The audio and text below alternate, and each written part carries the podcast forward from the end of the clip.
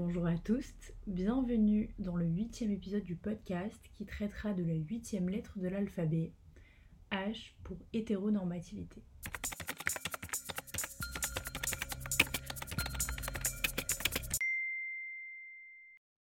Aujourd'hui, on parle d'un sujet qui est très important et qui, à mon avis, arrive très bien dans, la saison, puisque on a pu aborder des sujets quand même très importants euh, précédemment, comme euh, cisgenre, comme euh, le guédard, et c'est des sujets qui sont intrinsèquement liés à d'autres sujets. L'hétéronormativité, c'est un peu ce qui se trouve, à mon sens, à l'origine de beaucoup d'autres concepts queer, universitaires, militants, parce qu'il est à l'origine de beaucoup de discriminations. Donc déjà, pour en donner la définition, l'hétéronormativité, c'est un ensemble de normes qui font apparaître l'hétérosexualité cohérente, naturelle et privilégiée.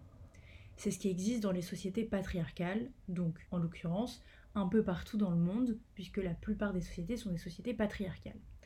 Pour euh, vous rappeler la définition de patriarcat, c'est une forme d'organisation sociale et juridique qui est fondée sur la détention de l'autorité par les hommes. C'est le mode de fonctionnement de société le plus répandu.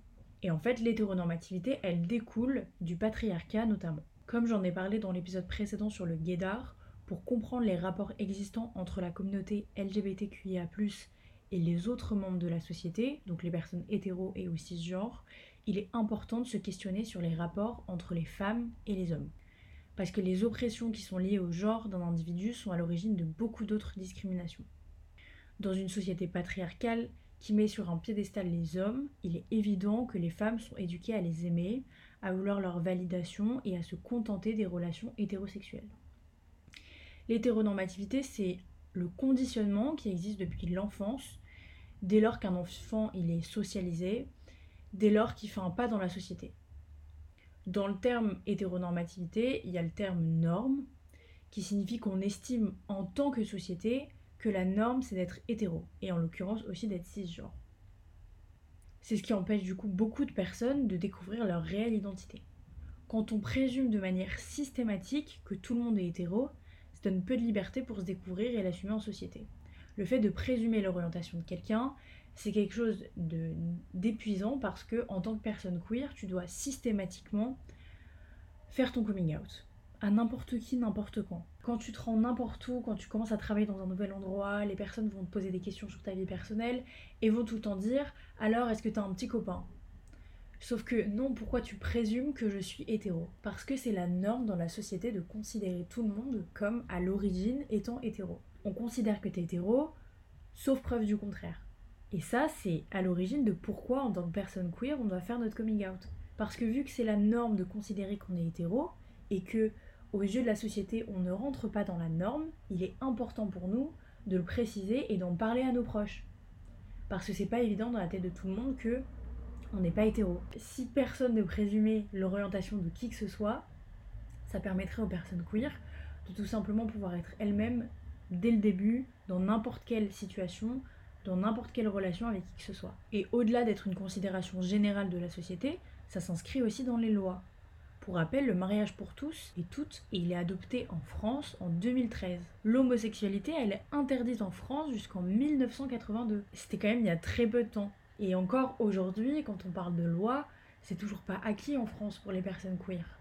La PMA pour toutes, elle, elle exclut les, les personnes trans. Euh, Aujourd'hui, les droits des personnes queer sont remis en question de partout dans le monde. Et dans des sociétés qui avaient accepté et qui avaient euh, donné des droits aux personnes queer il y a bien longtemps. Je pense aux États-Unis, avec justement le Don't Say Gay Bill, avec euh, toutes les restrictions par rapport aux personnes trans. il faut toujours continuer de se battre parce que notre identité elle est politique, parce qu'on rentre pas dans la norme. Cette hétéronormativité, elle pose problème de plusieurs façons. Donc déjà, elle enferme les personnes queer dans des schémas dans lesquels ils sont pas nécessairement heureux, si tu es queer mais que on t'a toujours dit que tu devais être hétéro et que tu étais hétéro de toute manière d'office, eh bien tu ne peux pas savoir que tu es queer. Donc tu es enfermé dans un schéma qui ne te convient pas. Puisque une norme, elle s'ancre dans la société comme quelque chose de normal pour tous, on réalise parfois pas si ce fonctionnement il nous convient ou s'il est simplement le résultat de ce qu'on a appris. Le fait de remettre ça en question, ça s'appelle la déconstruction. C'est le fait de réfléchir à ce qu'on fait pour savoir si c'est un choix conscient ou non. Remettre en question l'hétéronormativité, c'est se donner la possibilité d'exister en dehors de l'hétérosexualité. C'est de remettre son orientation en question et de s'interroger sur ce qu'on attend des relations. De savoir si on en a envie, sous quelle forme, etc. Parce que l'hétéronormativité, c'est pas seulement l'hétérosexualité en soi, c'est toutes les pratiques qui sont liées. C'est passer par l'institution du mariage, c'est acheter une maison, c'est être dans une relation monogame, c'est avoir des enfants. C'est simplement que c'est dans l'hétéronormativité que ces pratiques, elles trouvent leur origine. Pour info, on peut reproduire des schémas hétéronormés dans des relations queer, parce que les normes, elles nous sont imposées depuis l'enfance et elles sont assimilées.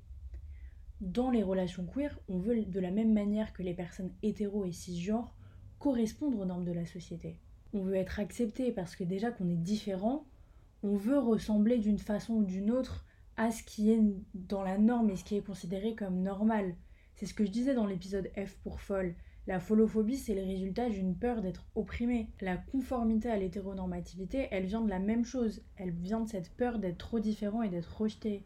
Mais c'est pas négatif du tout, parce qu'il y a des tas de personnes qui s'épanouissent dans ce schéma, que ce soit des personnes queer ou pas il n'y a pas d'hierarchie entre ce qui est bien ou ce qui n'est pas bien. En fait, la seule chose, c'est qu'il suffit de se questionner. Est-ce que ce modèle me convient ou est-ce que je le reproduis parce que je ne connais que lui? Le chemin de la déconstruction, il est long, il est semé d'embûches et en vrai, il est presque infini. On n'est jamais vraiment déconstruit sur tout et il y a des tas de choses qu'on ne connaît pas et qu'on connaîtra peut-être jamais. Mais se lancer dans la déconstruction, c'est important pour soi parce que ça permet d'apprendre à se connaître et surtout à reconnaître ce que l'on veut vraiment. Comme d'habitude, mes DM sont ouverts. Je suis là pour répondre à n'importe quelle de vos questions. Vous pouvez me retrouver sur Instagram au abcdlgbt-podcast. Et je vous dis à très vite.